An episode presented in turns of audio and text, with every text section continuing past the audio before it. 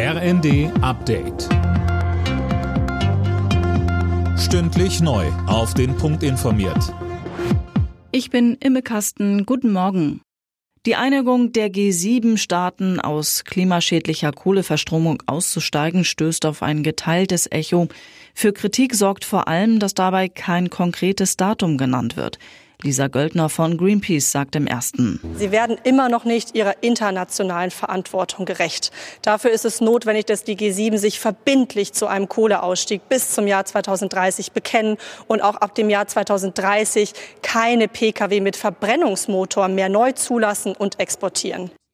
Die G7 Klima- und Umweltminister hatten sich in Berlin getroffen. Die russische Armee führt ihre Offensive im Osten der Ukraine weiter mit aller Brutalität fort. Der ukrainische Präsident Zelensky sprach in seiner nächtlichen Videobotschaft von einer sehr schwierigen Situation dort. Moskau setze ein Maximum an Artillerie ein.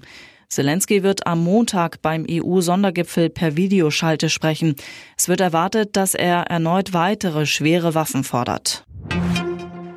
Nach vier Tagen Sondierung geht's in Nordrhein-Westfalen in Richtung schwarz-grüne Regierungskoalition.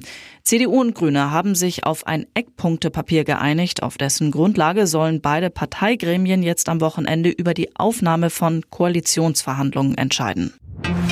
Zum Tennis. Alexander Zverev hat bei den French Open das Achtelfinale erreicht. Der Hamburger setzte sich in drei Sätzen gegen den Amerikaner Brandon Nakashima durch. Angelique Kerber ist dagegen raus. Die ehemalige Tennis-Weltranglisten Erste aus Kiel verlor gegen die Belarusin Sasnovic glatt in zwei Sätzen.